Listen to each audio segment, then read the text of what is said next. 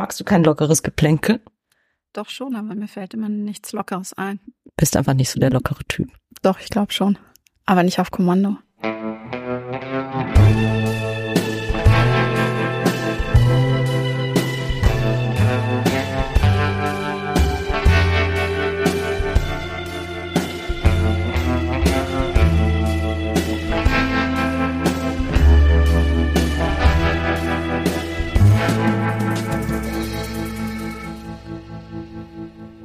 Und wie viele Bücher hast du am Wochenende gelesen? Uff, ein halbes leider nur. Wie viele Seiten? 70? Naja, gut, zwar nicht wirklich ein halbes, vielleicht ein Drittel. Ich habe zwei angefangen und war von beiden nicht sonderlich angetan. Hm. Na, ich glaube, man darf jetzt ja verraten, dass du in der Buchpreisjury bist. Ansonsten erzählst du ja leider nicht viel. Aber sag mal kurz, wann liest du? Morgens, mittags und abends. Ich lese immer dann, wenn ich Zeit habe und Lust. Aber Wochenende geht wahrscheinlich besser. Viel besser. Und wie ist das mit dem Urlaubslesen? Also, wenn man, wir hatten ja gerade aus Gründen wie diesen ein bisschen frei. Liest man im Urlaub eigentlich anders als daheim? Ich finde, dass man im Urlaub entspannter liest, dass man vielleicht auch, wenn man entspannter liest, ein bisschen genauer liest, dass man mehr Freude am Lesen hat, weil diese ganzen anderen alltäglichen Verpflichtungen wegfallen. Das ist ja das Schöne am Urlaub. Der ich finde Druck ist weg. Aber auch, dass diese Welten, in die man da eintaucht, sich anders anfühlen und intensiver sind, wenn man im Urlaub ist, wenn man einfach mehr in kurzer Zeit liest. Das erlebst du jetzt vielleicht auch mit. Ja, man lässt sich mehr drauf ein, das stimmt. Man taucht vielleicht tiefer in so ein Buch ein. Wobei, mir geht es eigentlich so, wenn mich ein Buch total packt und gefangen nimmt, dass ich dann auch auf dem heimischen Sofa sehr enthusiasmiert bin und tief in diese Handlung eintauche. Aber es stimmt, die schöne Umgebung macht es ein bisschen leichter. Zumindest sind meine Erinnerungen an meine Urlaubslektüren, die, die mir am stärksten so präsent sind. Beste Urlaubslektüre ever für dich? Oh Gott. Da erwischte mich jetzt auf dem falschen Fuß. Ich habe so viel im Urlaub gelesen. Fällt mir jetzt nichts ein. Deine? Aber ganz grundsätzlich. Also ich würde sagen, Romane, äh, natürlich. Schloss, Schloss Gripsholm. Also das war, glaube ich, ich habe das kurz nach dem Abi im Urlaub gelesen. Und das war einfach die perfekte, die, der, das perfekte Buch für, für diese Zeit. Diese, diese Beschreibung auch. Baden im See, nackt am Ufer liegen, an einer versteckten Stelle, sich voll Sonne saugen, dass man nach äh, mittags herrlich verdöst und trunken von Licht, Luft und Wasser nach Hause rollt. Stille, Essen, Trinken, Schlaf, Ruhe. Das ist doch die ideale Beschreibung für Urlaub. Essen, was war das jetzt nochmal? Essen, trinken, schlafen? Ruhe. Ruhe. Ja, so haben wir ja unseren Urlaub ein bisschen verbracht, oder? Ja, genau. Und deshalb sprechen wir heute über Ferien.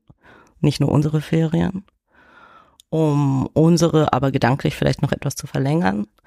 Wir stellen ein paar Thesen auf zum Urlaub als Zeitgeistphänomen und wir sprechen aus aktuellem Anlass natürlich über Groupies, Rose McGowns Buch Brave und Männlichkeitskult.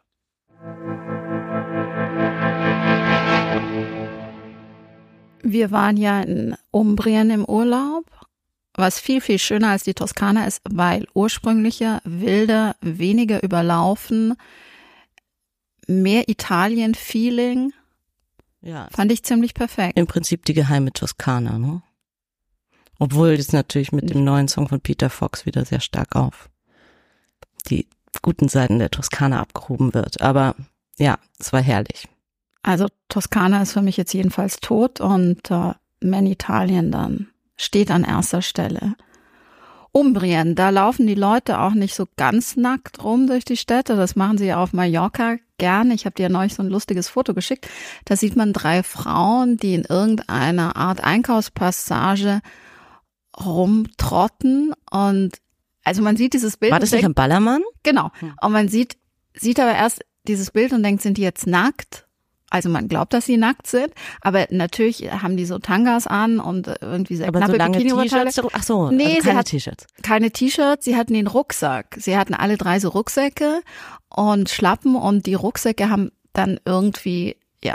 Und der Tanga war, wurde verdeckt durch die Pobacken. Mhm. Jedenfalls gab es große, große Aufregung und äh, viele Einheimische haben sich beschwert. Ich finde ja zu Recht so ein bisschen Respekt den Menschen dort gegenüber. Mhm.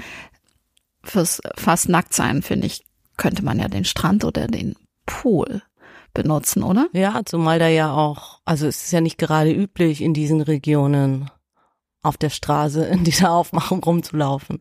Also nicht, dass es bei uns üblich wäre, aber ich glaube, man sollte sich etwas den Gepflogenheiten anpassen. Was ist dann passiert? Hm, außer Aufregung ist natürlich nichts passiert. ist ja meistens so, man regt sich auf und dann geht es eben weiter, aber ich fand schon, fand's, fand das Bild schon irgendwie ganz, ganz lustig. Aber was glaubst du, warum die Leute das machen?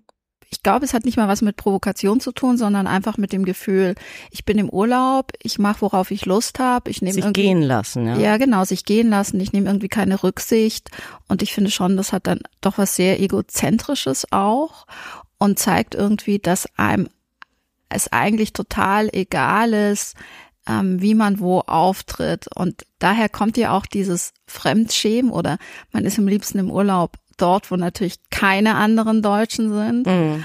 ähm, man nicht die eigene Sprache hört, um sich irgendwie möglichst exklusiv an diesem Ort zu fühlen, was man natürlich nie ist. Ähm, Ballermann ist natürlich immer extrem, weiß man ja. Da gibt's doch auch so ein schönes kleines, einen schönen kleinen Einspieler, den ich mitgebracht habe. Ach ja, Bier. Bier.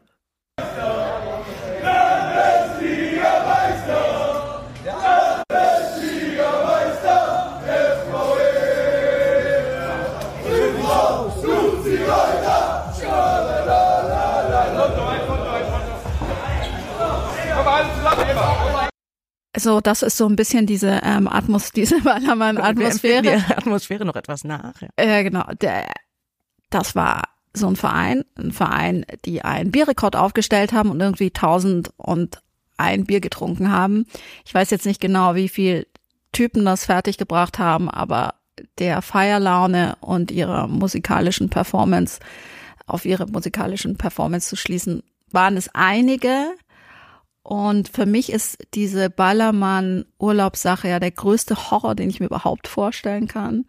Also viele feiernde Menschen auf einem Haufen, die schwitzen und schlecht riechen. Aber denk doch an die Musik. Ich meine, da treten Größen der Schlagermusik auf, oder? Ja, ist jetzt nicht so mein Fall. Gut, Thesen, Urlaubsthese. Wie ist deine erste Urlaubsthese? Soll ich anfangen? Mhm. Also, die Art, wie wir Urlaub machen, entscheidet sich in unserem ersten Urlaub allein ohne Eltern. Wow, interessant. Wie war dein erster Urlaub allein ohne Eltern? Mm, also es gibt ja diese Urlaube, die man als Jugendliche vielleicht mit irgendwelchen Programmen oder so gemacht hat. Das meine ich jetzt nicht, sondern tatsächlich die erste, also Entscheidung, der erste selbst geplante Urlaub. Und ich war ja nach dem Abitur hatte ich das Glück, dass ich relativ ähm, also dass ich noch etwas Zeit hatte und Geld gespart hatte von meinem Gastrojob, dass ich reisen konnte. Das heißt, ich war nicht einfach nur im Urlaub, sondern ich war längere Zeit unterwegs.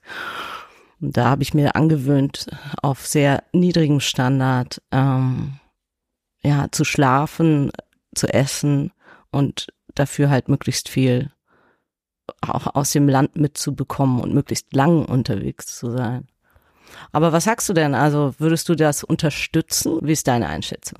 Mm, ich würde es, glaube ich, nicht unterstützen, weil, also wenn ich an meinen ersten Urlaub denke, der war mit meinem damaligen Freund, wir sind irgendwie Skifahren gefahren, das war irgendwie halt so ein Paarurlaub und es war total nett, aber diese Art von Urlaub hat mich jetzt nicht so wahnsinnig geprägt, dass ich Lust hatte, dann immer wieder Paarurlaub zu machen. Also ich mache zum Beispiel auch sehr gerne alleine ähm, Urlaub und habe dann vielleicht irgendeine Aufgabe oder ein Projekt, an dem ich nebenher arbeite und mir dann eine Stadt angucke. Das letzte Mal in Buenos Aires zum Beispiel.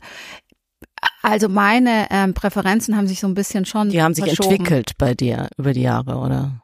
Entwickelt und verschoben. Hm. Weil ja. unser Urlaub war ja jetzt auch eher höheres Niveau.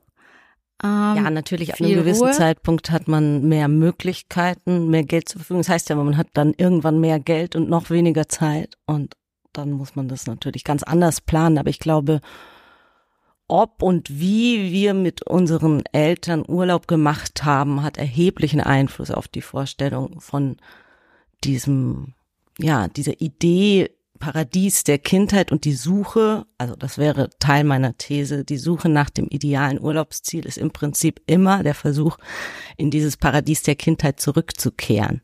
Und deshalb sind Enttäuschungen natürlich auch vorprogrammiert. Also meine Kinderurlaube waren oft tatsächlich keine so schönen Urlaube. Deshalb ist äh, jeder Urlaub, der nichts mit meiner, mit meinem Kindheitsurlaub zu tun hat, was wahrscheinlich eben auch an der Patchwork-Familie liegt, der beste Urlaub, den ich mir vorstellen kann. Okay, Touché, jetzt bist du dran. Meine erste These. All-Inclusive-Reisen sind für viele Paare eine Flucht in die Gemeinschaft, um möglichst wenig Zeit zu zweit verbringen zu müssen. Gemeint sind damit auch Kreuzfahrten. Ja, dem würde ich zustimmen. Ja, also vermutlich ist es doch so, dass die, also ein einsamer Ort, in dem kein Programm, keine Abwechslung geboten ist, gefährlich ist für Menschen, die sich nichts mehr zu sagen haben. Absolut. Und so kann man sich dem Wahnsinnskonsum von Essen, irgendwelchen Entertainment-Shows, vollgefüllten Pools hingeben und hat das Gefühl, man macht zu zweit Urlaub, macht aber eigentlich gar nicht zu zweit Urlaub, sondern in der Masse. Hat es vielleicht auch damit zu tun, dass man nicht so sehr zum Nachdenken kommt in diesen Situationen? Ja, man kommt nicht zum Nachdenken und man äh, entgeht auch dem Moment, in dem man zum Nachdenken kommen könnte. Mhm. Ähm, was man im Alltag dann vielleicht natürlich auch nicht macht, weil er so vollgepackt ist und dann im Urlaub es unattraktiv erscheint, auf einmal mit einem Partner, mit dem man vielleicht nicht mehr so wahnsinnig zufrieden ist oder so, tatsächlich mal reden zu müssen. Ein Abend, zwei Abende, drei Abende. Kreuzfahrt. Okay, also auch keine Lösung für die ähm, Beziehungskrise. Nicht als Paartherapie, sondern als ja, Versuch. Als als Verdrängungs äh, als Verdrängungsurlaub, so Verdrängungsurlaub würde ich das nennen. Ein paar Jahre funktioniert das ja, habe ich gehört. Nur meine Nummer zwei ist, es gibt keine freie Entscheidung über ein Urlaubsziel. Aha. Was meinst du damit? Es gibt ja dieses Phänomen, dass es dann so also in den letzten Jahren war es, glaube ich, Portugal oder ist es inzwischen schon Griechenland wie das wechselt sich immer so ein bisschen ab, dass man so den Eindruck hat, das ist das Trendland. Auffällig oft ähm, trifft man auf andere Leute, die dahin fahren und off offenbar zufällig die gleiche Idee hatten.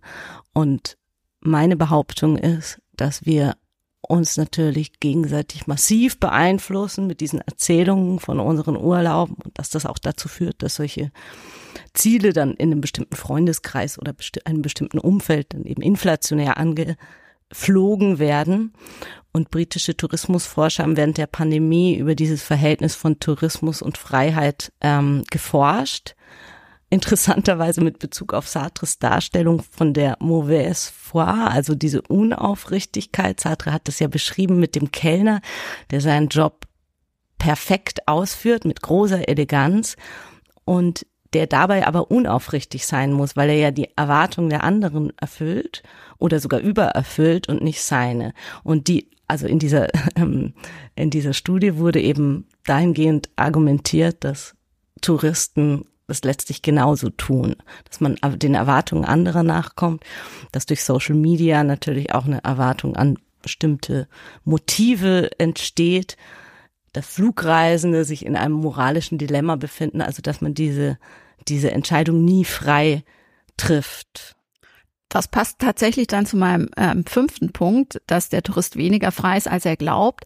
Aber ich hatte das jetzt gewissermaßen mehr ähm, bezogen auf die Zeit vor Ort. Also das ist ja angesprochen mit den Selfies oder mit also der Urlaub als Statussymbol, dass man auch im Freundes- und Bekanntenkreis irgendwie sagt, hey cool, ich war da und da und da.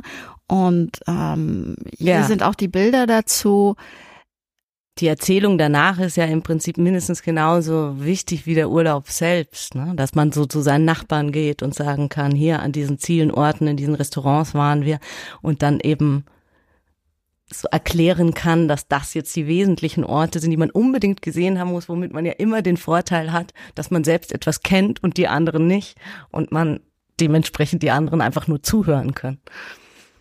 Mir ist ja dieses äh, Urlaubsangeben total fremd.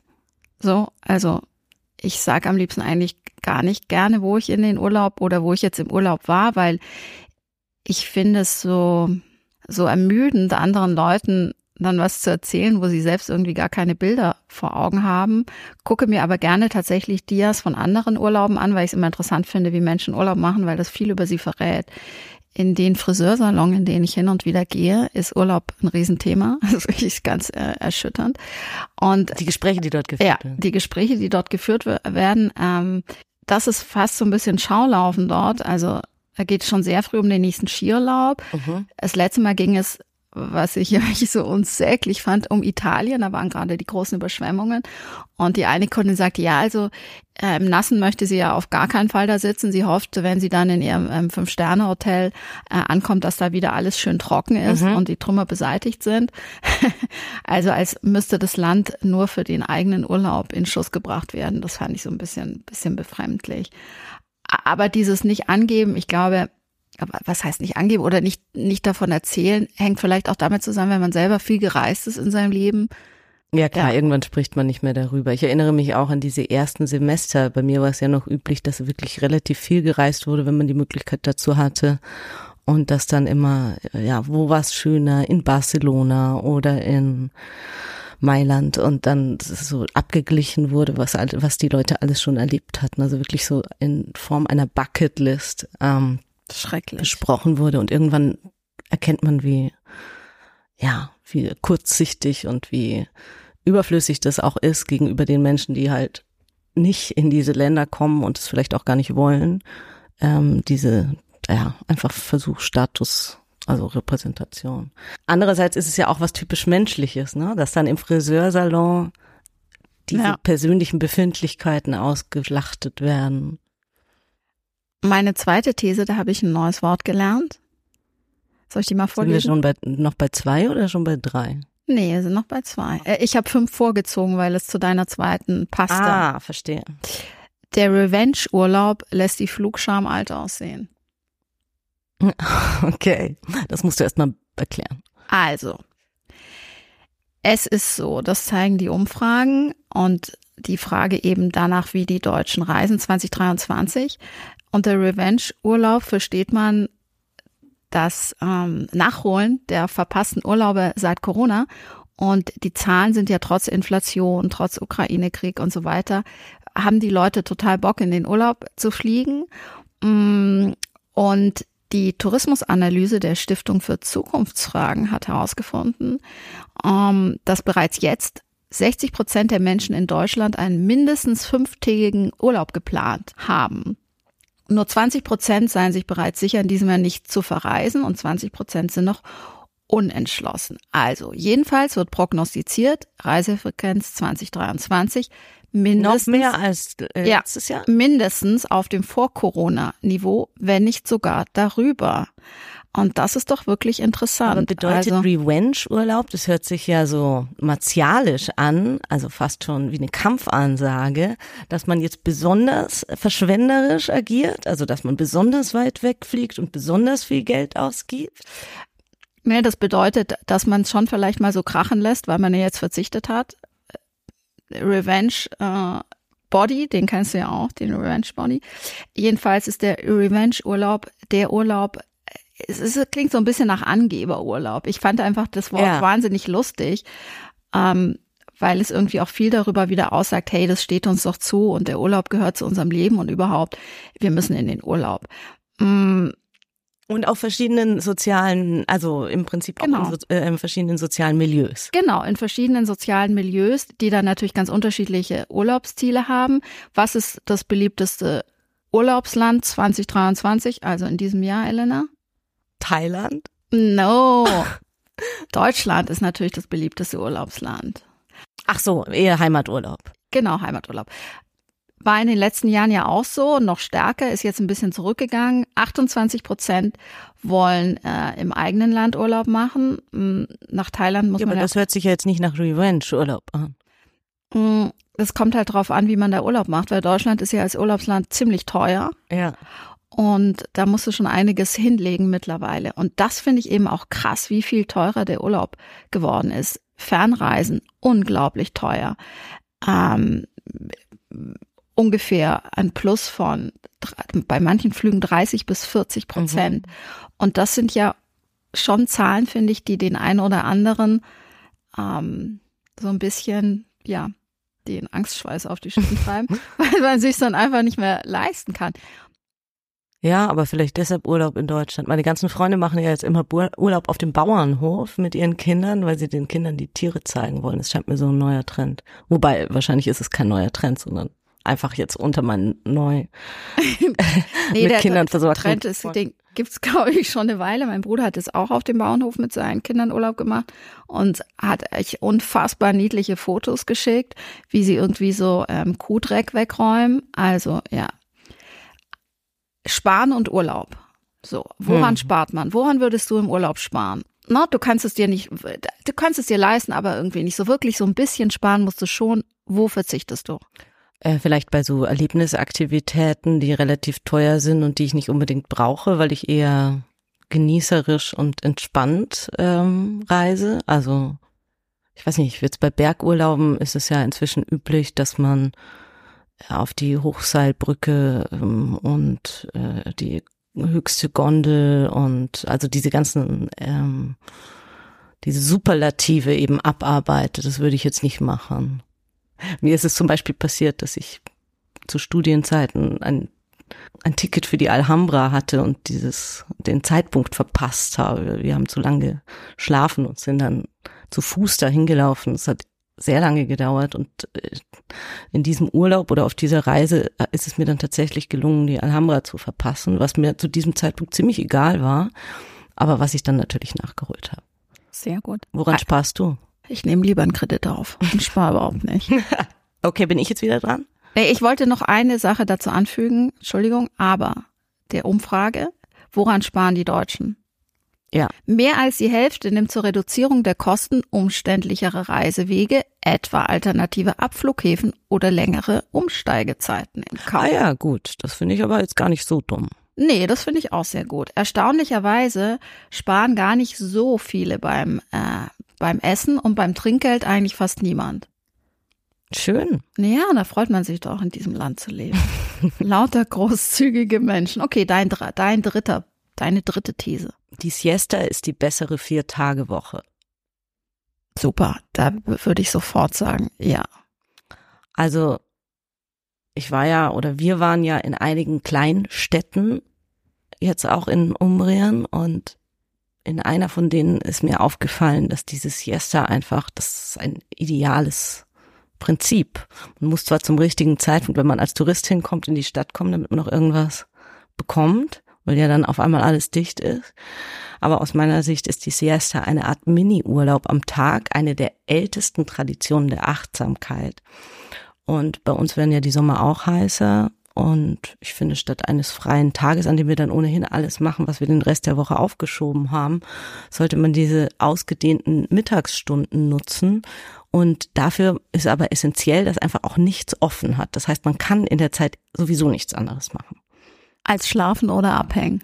Genau, essen, ja. schlafen, lesen. Finde ich gut. Leuchtet mir sehr ein. Your turn? Der Flaneur hat einen erfüllteren Urlaub als der Tourist. Mhm.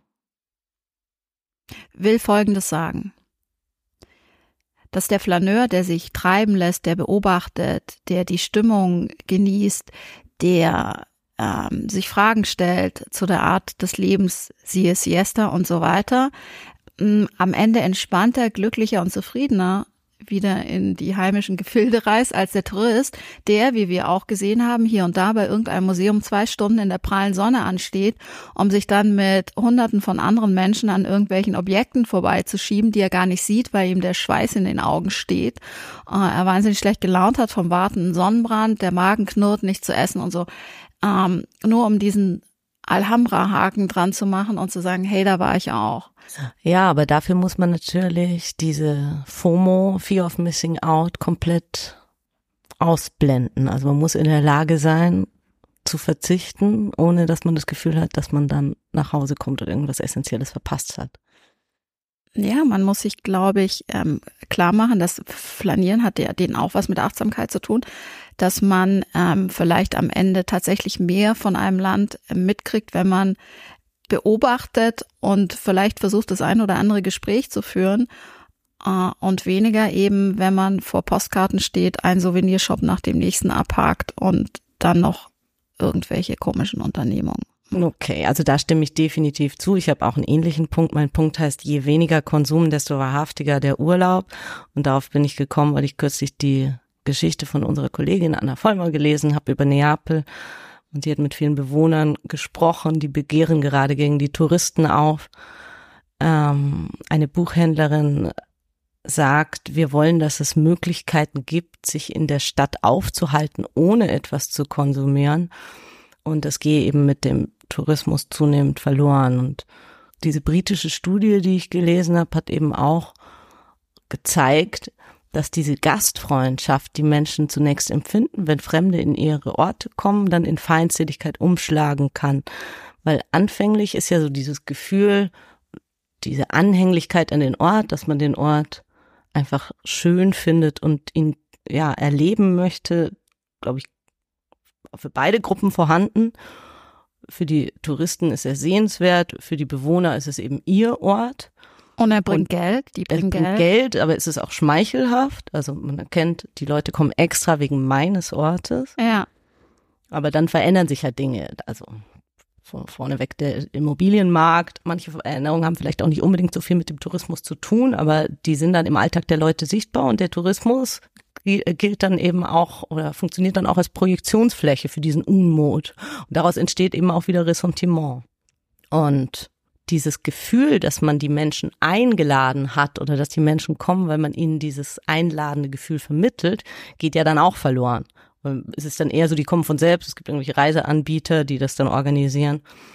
Und das alles hat mit Konsum zu tun. Und durch Konsum, finde ich, entsteht zwar Kontakt, man kauft was, man redet kurz mit einer Verkäuferin, aber es ist kein Kontakt oder nie Kontakt auf Augenhöhe. Das heißt, ich würde sagen, so wenig Konsum wie möglich im Urlaub. Ja, davon ausnehmen würde ich nur das Essen. Okay.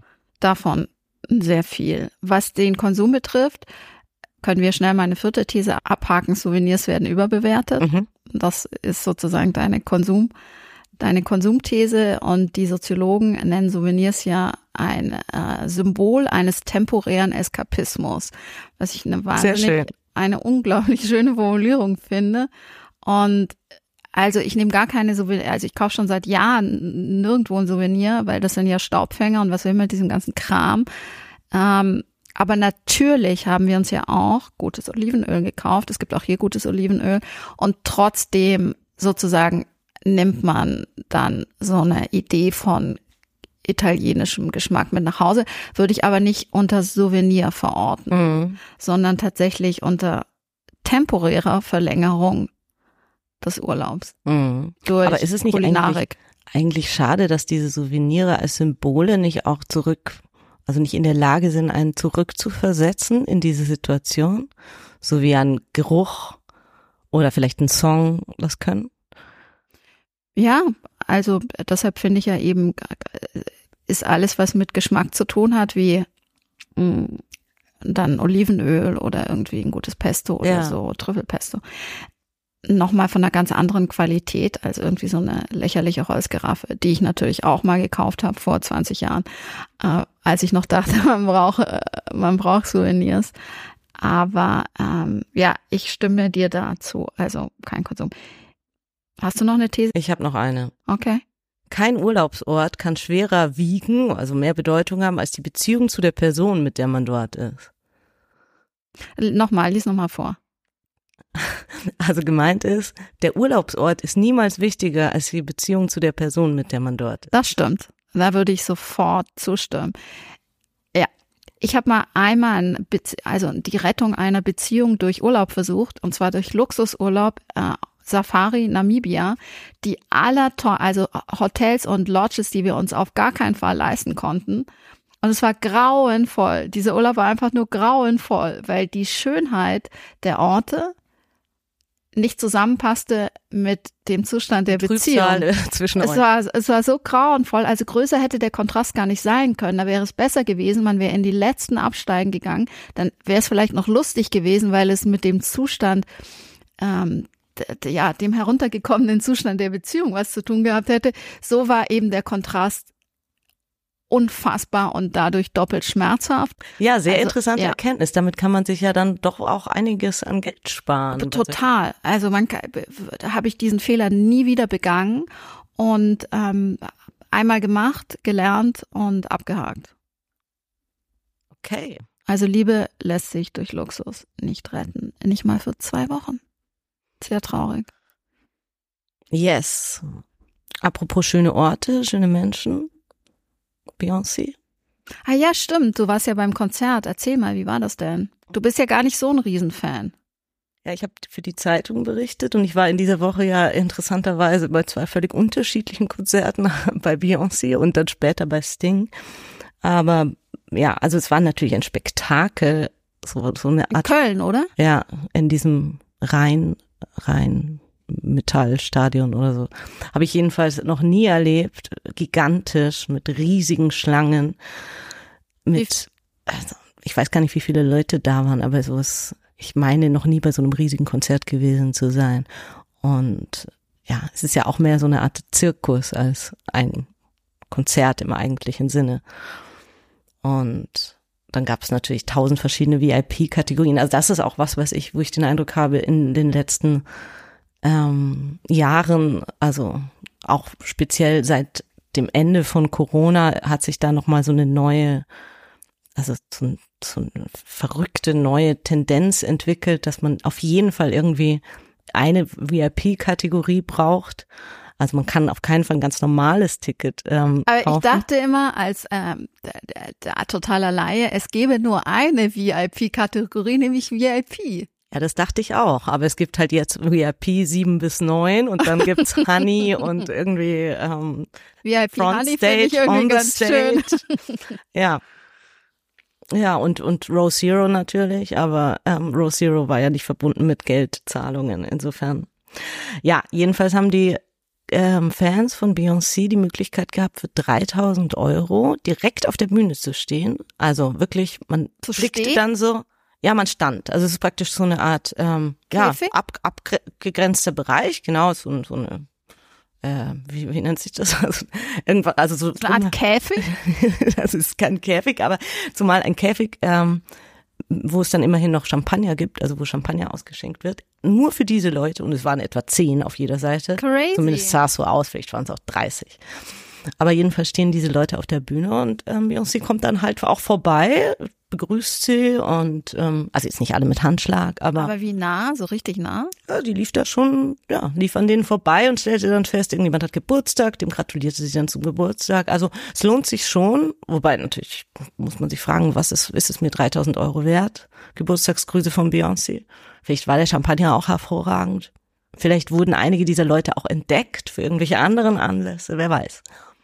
Du meinst jetzt das Groupie, das Groupie-Wesen? Oh ja, leider weiß ich nichts über die Groupie- Groupie-Kultur bei Beyoncé. Ja, es gibt ja, ähm, so gut ist sie ja inexistent gewissermaßen, weil der Groupie ja per se äh, weiblich ist. Ja, Und, in der Tendenz, ähm, ja. ja, zur Bespaßung und es als persönliche Aufwertung empfinden soll, dem männlichen Star zuzujubeln Mhm. und ihm zu Diensten zu sein.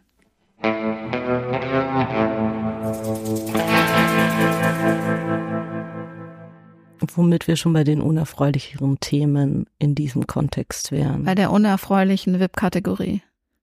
Genau. Row Zero, für die man aber nichts zahlt.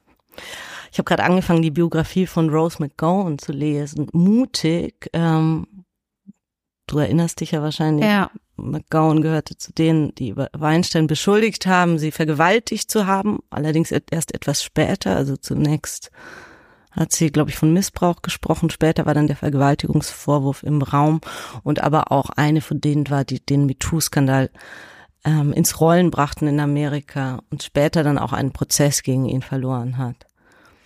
Interessanterweise ist sie ja, also ich kannte sie von aus der Serie Charmed, die ich früher als Jugendliche immer geschaut habe. Und ihre Co-Darstellerin aus dieser Serie ähm, hat diesen Aufruf auf Twitter gemacht, ähm, sehr praktisch die Grundlage für den Begriff, also die, der Ausgangspunkt ähm, für MeToo war, wenn du sexuell belästigt oder angegriffen wurdest, schreibe MeToo als Antwort auf diesen mhm. Tweet. Mhm. Das heißt, die beiden ähm, zauberhaften Hexen haben da schon noch ganz schön was ähm, bewirkt. Ja, und äh, ich fand es ziemlich oder finde es ziemlich verstörend, dieses Buch zu lesen. Es sind detaillierte Szenen von physischem, psychischen und sexuellem Missbrauch drin. Das ist eine Herausforderung, auch weil sie so sehr hart, also sie berechtigterweise natürlich hart ins Urteil geht, aber ähm, so voller Frustration und Verbitterung auch ist in ihrem, in ihrer Wortwahl und in ihrer, ja. Also sind es Übergriffe, die sie selbst erlebt hat oder spricht genau. sie auch mit anderen? Es ist ja ihre Biografie ja, im Prinzip, also, aber sie berichtet natürlich auch aus der Szene, aus der, von, von den ja, Erfahrungen anderer Frauen, die sie, von denen sie gehört hat. Und dieses, also was ganz stark mitschwingt, ist dieses Gefühl, so als Frau, die eigentlich in diesem Hollywood-Betrieb schon sehr bedeutend ist und bei großen Filmproduktionen mitgemacht hat, trotzdem so eine Art Verfügungsmasse zu sein, also gar nicht selbst wahrgenommen zu werden mit den eigenen Bedürfnissen. Und dieser ewige Kampf um Standing, dass man über Jahre hinweg eben versucht, sich eine Stimme zu verschaffen, also auch in den Diskussionen, in den Gesprächen über mögliche Verträge, da gibt's dann Management. Das Management entscheidet dann eigentlich mehr als man selbst. Aber ja, wir hören uns das mal kurz an. To me, that is the height of misogyny and victim blaming. Gaslighting. Don't gaslight me, motherfucker. My vagina remembers. My body remembers. It is a scientific fact that memory changes every time we bring it up, but the body has memory that is even more accurate than the mind. Women know when they have been violated emotionally, physically, or verbally, and no man has the right to tell us otherwise. Our bodies shake. They burn. They do all kinds of things when they remember. Our muscles remember. We know by the way we feel when we have been violated. Also du hörst schon, es ist sehr drastisch ja. geschrieben, aber da an dieser Stelle auch ein interessanter Punkt. Sie argumentiert eben, dass der Körper sich daran erinnert, was passiert ist und der Körper, die Erinnerung des Körpers möglicherweise noch stärker ist als die Erinnerung äh, des, also die, die im Kopf sich abspielt, weil die ja über die, also Dissoziierung und, und ähnliche ähm, Phänomene eben dafür sorgen, dass man sich manchmal gar nicht mehr so genau entsinnen kann, was da passiert ist.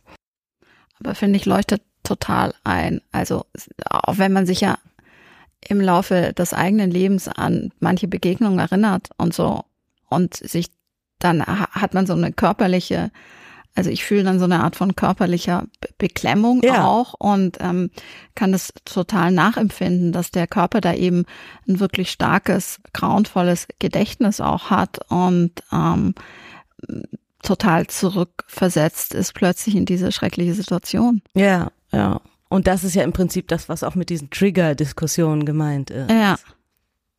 Ja, also wir stecken vielleicht noch mal kurz äh, zur Einordnung. Wir stecken jetzt wieder mitten in einer MeToo-Debatte. Es geht drunter und drüber mit dem Sänger von Rammstein, Till Lindemann.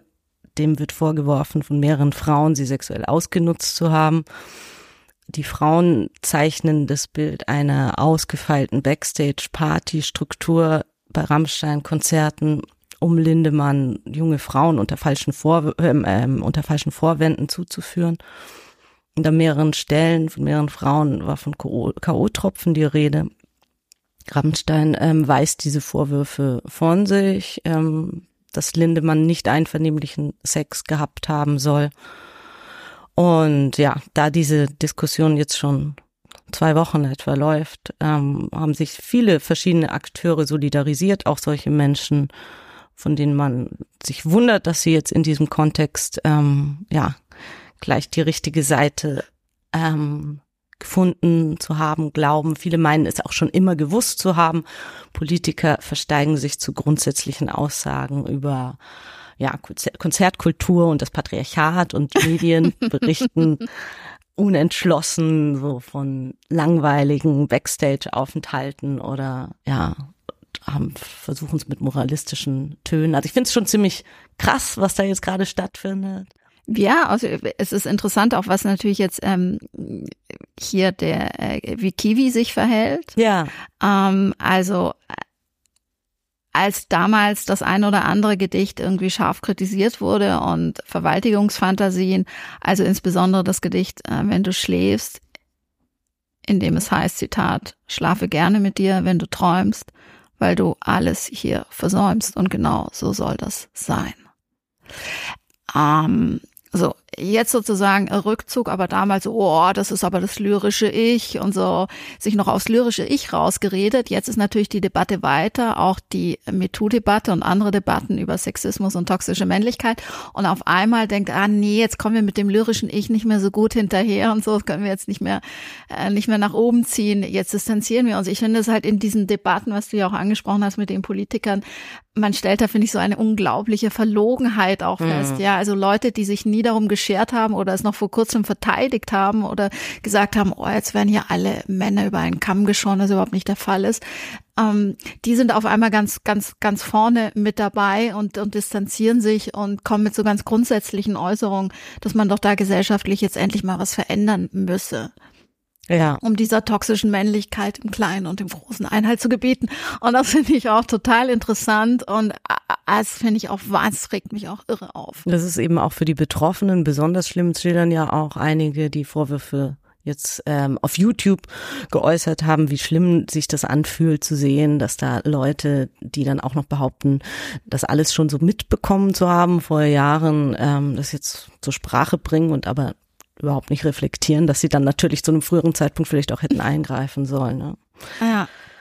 Ja, also die Konzerte gehen weiter. Ähm. Ich meine, als vor ein paar Wochen hat man ja das erste Mal davon gelesen und irgendwie saß ich so schulterzuckend da und dachte, ja, es überrascht, es überrascht einen jetzt nicht. Und ich habe neulich auch ein interessantes Interview gelesen. Ähm, mit der Kulturwissenschaftlerin und Pop-Expertin Sonja Eismann, die eben überzeugt ist, dass diese männliche Übergriffigkeit, dass wir jetzt hier auch nur die Spitze des Eisbergs haben und dass es immer noch akzeptiert wird als Teil so einer Rock'n'Roll-Attitüde ähm, und dass eben die patriarchalen und kapitalistischen Strukturen dieses, ja, diese Form der Übergriffigkeit eben schützen. Und mir leuchtet das total ein, was sie sagt. Und ich bin tatsächlich gespannt, wie es weitergeht. Und ich hoffe auch, dass es weitergeht und dass es irgendwie nicht abreißt. Und was ich erschütternd finde, ist eben, wie die, ähm, wie die Band auch da oder ähm, Lindemann darauf reagiert, dass diese Spermakanone oder der Riesenpenis, der jetzt nicht mehr irgendwie sein Schaum in die Row Zero äh, versprüht, mal von der Bühne gekarrt worden ist. Also als wäre das irgendwie so, hey, komm. Äh, ja, aber das wiederum, da stand ja dann in den Medienberichten, es sei jetzt als Zugeständnis ja. für die Fans, wo man sich auch denkt, ja, danke, äh, dass ich ja, die Spermakanone und, nicht mehr sehen muss. Ja, genau. Und da, da dachte man auch, ja, das ist jetzt aber so ein super Move von euch, dass ihr die, eure Spermakanone äh, weggeräumt habt hat. Vielen Dank auch. Ja, also ich habe dann im Kontext von dieser Groupie, also diese ganze Groupie-Thematik, ähm, dann wieder daran gedacht, wie das für mich früher, ich habe versucht, mich zu entsinnen, wie es für mich früher war, so auf Konzerte zu gehen und dieser Gedanke, Bands zu treffen oder Künstler zu treffen, in der ersten Reihe zu stehen, dann winken die einem vielleicht zu oder man kriegt einen äh, Drumstick, weil ich halt auf Schlagzeug gespielt habe, einen Drumstick ähm, zugeworfen, dass das natürlich ein ganz tolles Gefühl war und jetzt überlagert von dieser Erfahrung ist als Journalistin eben mit den Leuten tatsächlich in Kontakt zu kommen und das stärker geframed, ist es ja klar. Dann steht auf der einen Seite die Journalistin, auf der anderen Seite der Künstler Künstler, da ist ja der Kontakt ein ganz anderer, als wenn man wirklich einfach nur Fan ist. Und dann habe ich mich an diesen Film erinnert, Almost Famous, den ich mit, glaube ich, 13 gesehen habe. Der lief zwei, es muss ungefähr 2000 gewesen sein, ähm, mit Kate Hudson, der sehr jungen Kate Hudson und ähm, Francis McDormand, Philip Seymour Hoffman, also lauter Leute, die ich ganz toll finde und damals schon fand. Und da geht es um dieses Groupie Penny Lane und den jungen Musikjournalisten William. Und das ist jetzt wirklich kein besonders aufgeklärter Film. Ich glaube, zu dieser Zeit war da einfach auch, ja, die Debatte war ja noch gar nicht da. Es war alles, ja, der, das, der Kontext war ein anderer. Die, ja, die Stimmung war eine andere. Die Musik war großartig, ähm, der Soundtrack zu diesem ähm, Film. Aber ich finde, darin werden die Mechaniken eigentlich auch ganz gut deutlich. Dieses Problem der empfundenen Austauschbarkeit von Frauen, also dass es ja immer dieses Gefälle gibt. Ähm, die Musiker sind, also die Musiker, die Männer sind die Erfolgreichen, die Frauen sind sozusagen, stehen ja im Prinzip Schlange. Dann diese Reduzierung von Frauen auf ihre Körper, ähm, die ja wiederum entscheidend sind dafür, wie nah sie den Künstlern kommen und vielleicht auch dieser Wettstreit unter den Frauen, der so auch möglicherweise eine Art von beflügelnde Konkurrenz in dem Moment als 14-, 15-Jährige auslösen kann. Penny Lane sagt an einer Stelle, nee, sie wird gefragt von diesem jungen Musikjournalisten, don't you have any regular friends? Und sie sagt, famous people are just more interesting. Also sie sucht es natürlich auch sehr bewusst und dann wird sie ähm, extrem ernüchtert im Laufe dieses Films und aber auch diese Klischees, also diese Hingabe, diese kompromisslose Hingabe, die Hilflosigkeit, dieses Schmachten, ähm, das wird da auch ganz gut deutlich, finde ich. Und dass dieses System inzwischen komplett in Frage gestellt ist, das halte ich einfach für unrealistisch, ganz unabhängig von der Debatte über Rammstein. Ja, das glaube ich auch, dass es unrealistisch ist, aber also dass es schon in Frage gestellt wird, aber ich glaube eben auch, dass wie in, in, in Hollywood, obwohl da natürlich ganz andere Mechanismen am Werk sind, eben manche Dinge, glaube ich, einfach nicht mehr möglich sein werden in Zukunft. Und das finde ich auch super wichtig und gut. Und was man bei ähm, Lindemann ja auch sieht, ist, dass also wie jung die Frauen sein mussten. Natürlich sind es dann sehr junge Frauen, die vielleicht eben auch noch nicht richtig ja ihre Persönlichkeit entwickelt haben, die mit der Situation überfordert sind, die sexuell vielleicht nicht so erfahren sind, ähm, die leichte Opfer sind. Und deshalb finde ich es auch eben schwierig zu sagen, na ja, wenn man, wenn man da, da reingeht, dann muss man quasi damit, damit rechnen, dass sowas passiert. Nee, damit glaube ich, muss man nämlich überhaupt nicht rechnen. Ja. Und auch nicht mit K.O.-Tropfen und auch nicht mit irgendwie, dass man mit ähm, merkwürdigem Alkohol abgefüllt wird, in den vielleicht noch was anderes gemischt wurde. Und ich glaube auch dieses, was sich ja schon verändert hat, jetzt nicht erst seither ist das diese Hochzeit der Groupies, ich glaube so 60er, 70er Jahre, es ist dann auch als Akt der sexuellen Befreiung gefeiert wurde, ja, und eben äh, Schluss mit dem Konservatismus und dieser Spießigkeit. Und wir verfügen da auch über unseren eigenen Körper. Und wenn, wenn wir eben Lust haben auf die Stars und so. Und das ist ja, alles war schön und gut und wichtig und richtig, aber ich glaube, dass eben jetzt in diesem Kontext so darzustellen, dass das dass dieses Groupie-Wesen, und ich meine, das ist einfach ein ausgeklügeltes System, das hat man ja jetzt gesehen, wie das da funktioniert, dass auch Frauen eben, die äh, bei ähm, Epstein ist es ja auch so gewesen äh, mit der Maxwell, dass eben Frauen natürlich auf Frauen auch nochmal ganz anderes reagieren. Also Frauen suchen Frauen aus, ja. Und Frauen treten ja erstmal als die Freundin auf mhm. oder als Person, mit der man sich auch schnell solidarisiert und so. Also das harmlose, ja, ich bin deine Freundin. Das gehört ja irgendwie zur Verführungsmasche dazu. Und das finde ich zeigt eben, dass es ja nicht nur darum geht, hey, wir feiern zusammen eine coole Aftershow-Party, dagegen wäre gar nichts einzuwenden, sondern dass es mit einem ganz klaren Ziel, nämlich der sexuellen Ausbeutung passiert. Und ähm, da, da hoffe ich, dass eben dass es mehr Fälle gibt, dass mehr Leute öffentlich reden, dass mehr Frauen noch ihren, ihren richtigen Namen nennen und dass diese Debatte eben nicht so schnell mhm. abreißt. Ja. Ich finde, ähm, an einer Stelle hat Rose McGowan auch noch einen guten Punkt mit diesem Rettermotiv. Ich spüle das mal kurz noch vor. I remember thinking as a young girl, how is it possible that women can be so gullible? They just ignore the reality of what is happening and believe what they want to believe. I think women in general, and my mom for sure, got sold this bill of goods the story that a man will save them. I don't think that's really changed even for girls today. We're still getting sold the same story. I had to unpack it because later, even I was ensnared in an abusive relationship. We need to look at why so many women believe a man is going to save us. It's not because of evidence of saving. I haven't seen a lot of dudes on white stallions pulling up to single women's homes. In fact, I have seen most women get on their own damn stallion. It's just male dominated society that snows us into not noticing it's we women doing the saving. We are the white stallion and we have to wait for no one but ourselves. Ja, also es ist natürlich alles sehr pathetisch bei ihr, aber irgendwie interessant finde ich dieser interessant. Aspekt, ähm, dass uns ja, also sie argumentiert, unser, also uns wird an vielen Stellen vorgemacht, dass es einen Mann geben muss, der als Retter kommt und uns unser Leben sozusagen verbessert. Also wir müssen alles dafür tun, an diesen Retter zu kommen. Und ich glaube, da ist was dran. Also ich fand ganz interessant, ich glaube auch, dass da was dran ist. Ich habe in dem großen Spiegel-Artikel über diesen Fall äh, gelesen, da zitiere ich jetzt mal daraus, also ähm, bei Lindemann, seine Ex-Freundin, die Moderatorin Sophia Tomala, sagt, Lindemann sei ein Mann, der Frauen beschütze. Ja. Und das ist doch irgendwie irre, oder? Ja. Ein Mann, der Frauen beschütze. Also er tritt dann offenbar einerseits hat er ja auch diese, jedenfalls wird es in dem Artikel klar, diese sehr zugewandte, fast gentlemanhafte Seite, ja, das meint sie wahrscheinlich so mit beschützen und auf der anderen Seite eben diese dunkle, äh, brutale, aggressive, toxische Seite. Und das finde ich irgendwie so irre. Naja, es finden sich dann immer Frauen, Ja, die ähm, äh, da zur Unterstützung parat stehen. Und Genau. möglicherweise hat sie das ja so erlebt. Der wird schon ja, ein dieser Typ Mann sein, der eben ja. Ja, die ja. seinen schützenden Arm um einen legt, wenn es drauf ankommt und in einer der nächsten Situation eben, ja, wer weiß, also wie es eine Beziehung zu dem zu haben, wird wahrscheinlich auch ganz anders sein, als ähm, ihn einmal in einem Hotelzimmer zu treffen.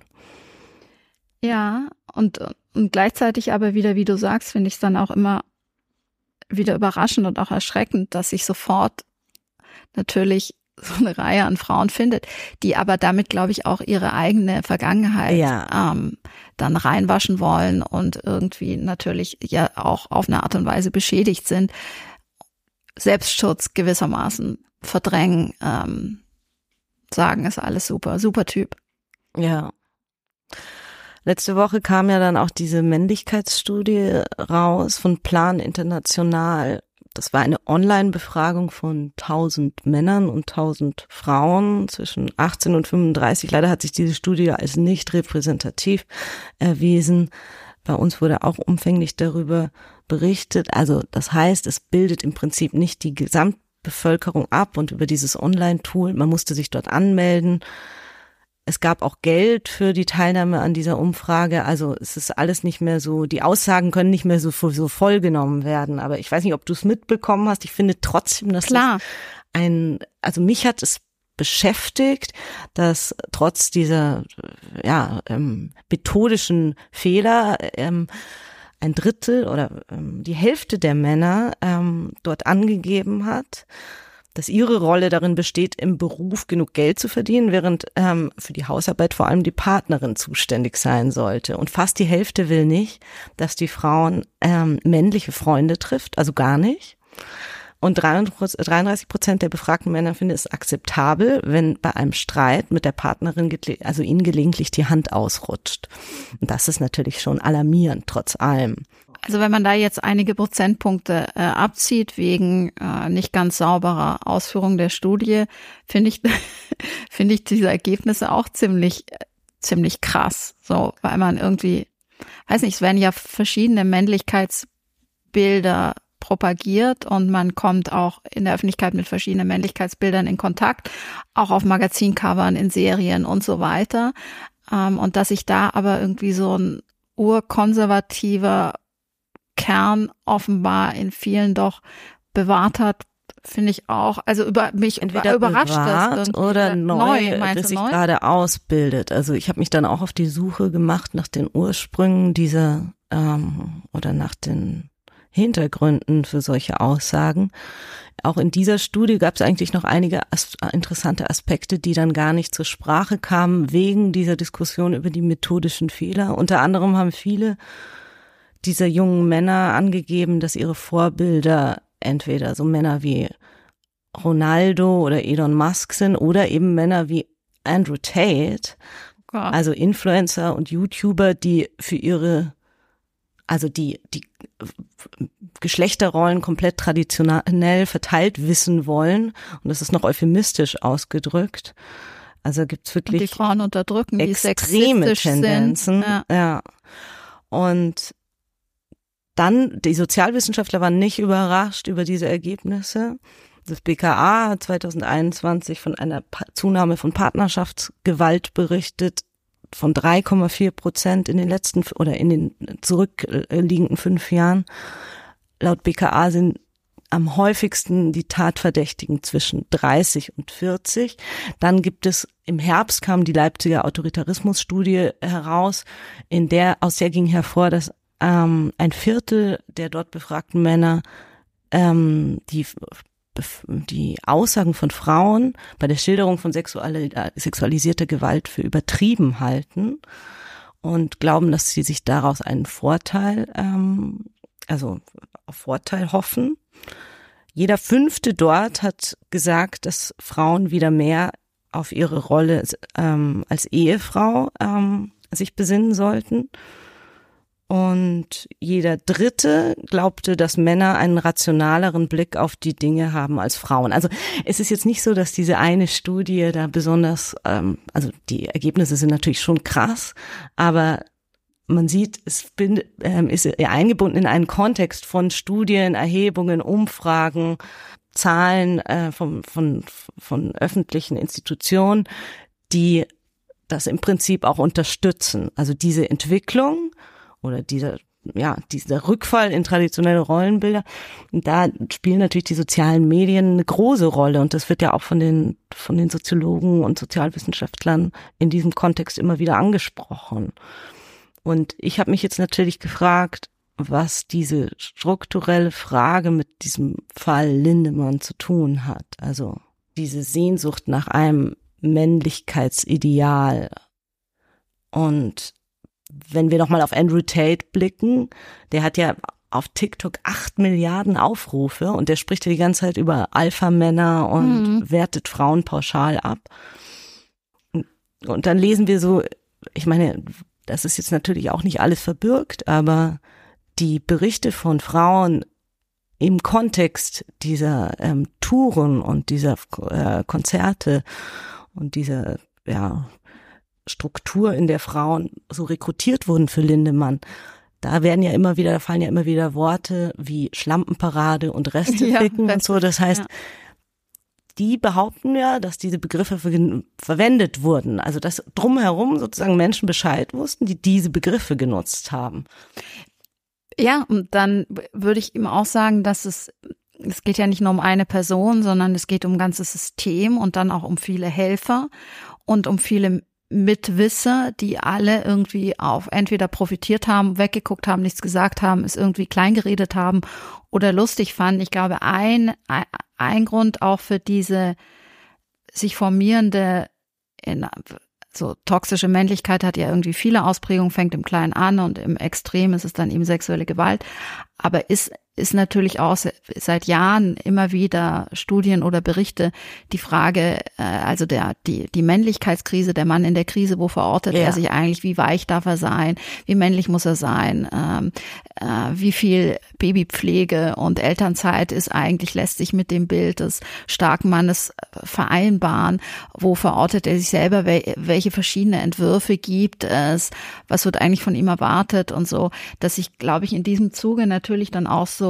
extrem Entwürfe leichter bilden oder so ein Auffangbecken für verstörte, verstörte äh, Männer finden, die mm. mit ihrer Rolle irgendwie nicht mehr zurechtkommen oder dieses Macho Getue oder Gehabe oder dieses, ähm, ja, ich, der, der richtige Mann, die sich dann solche Orte eben suchen, wo sie in ihrem alten Rollenverständnis irgendwie bestärkt werden und ja, oder eben noch Vorbilder, die das stärker genau. leben oder leben dürfen als sie. Also genau. auf YouTube gibt's ja, genau. wie heißt dieser Typ Eggers oder ähm, über den ich auch mal geschrieben habe, der das ja dann ähm, so, ja, der spricht Frauen auf der Straße an und nutzt dann diese Klischees und diese ähm, ja, Stereotypen Beschreibungen und das finden halt viele Männer einfach toll, die machen es vielleicht nicht, trauen sich nicht, können es nicht. Genau, und dann, dann, dann flüchten sie sich irgendwie in diese, ja, mediale, in so ein mediales Auffangbecken von, äh, ja, leicht gestörten Typen und werden dadurch dann natürlich auch nicht beeinflusst auf eine bestimmte Art und Weise. Ja. Aber das Gute an solchen vor, also nicht das Gute an solchen Vorfällen, da gibt's überhaupt nichts Gutes an solchen Vorfällen, aber das Gute daran ist, also das Gute an dem Mut, das wollte ich sagen, an dem Mut dieser Frauen ist, dass ähm, sie andere Frauen ermutigen, eben auch ihre Stimme zu erheben und nur dadurch lässt sich auf lange Sicht was verändern. Ja, und man muss natürlich schon auch immer wieder dazu sagen, dass es hier ja jetzt kein, es gibt ja keinen Pauschalverdacht gegen Fans, sondern es gibt diesen Verdacht gegen den Sänger dieser Band. Also die Lesart für die Rammstein-Fans, wie sie damit umgehen sollen, wo vielleicht auch die Heldenverehrung aufhört, das ist ja sowieso noch was, was jetzt sich erst ähm, ja, im Laufe der Zeit feststellen lässt. Bei den letzten Konzerten war es ja so, dass viele, die kurzfristig befragt wurden für Reportagen oder Fernsehbeiträge, gesagt haben, dass es sie gar nicht interessiert. Ich glaube, so ganz kalt lässt es die meisten Fans nicht. Ja, müssen jetzt mit ihrer kognitiven Dissonanz zurechtkommen. Ja, ich glaube, dass diese Konzerte irgendwie an was rühren. Ich meine, ich bin keine Rammstein-Expertin, aber an etwas, das in diesem also diesen Kern dieses Männlichkeitskults, dieser Männlichkeitsidee ausmacht, über die wir gerade gesprochen haben. Und Rose McGowan schreibt halt in ihrem Buch auch, dass dieses sich taub machen gegen Gewalt gegen Frauen früh beginnt und zwar nicht nur in der Familie, sondern auch in Filmen und durch die Ästhetik.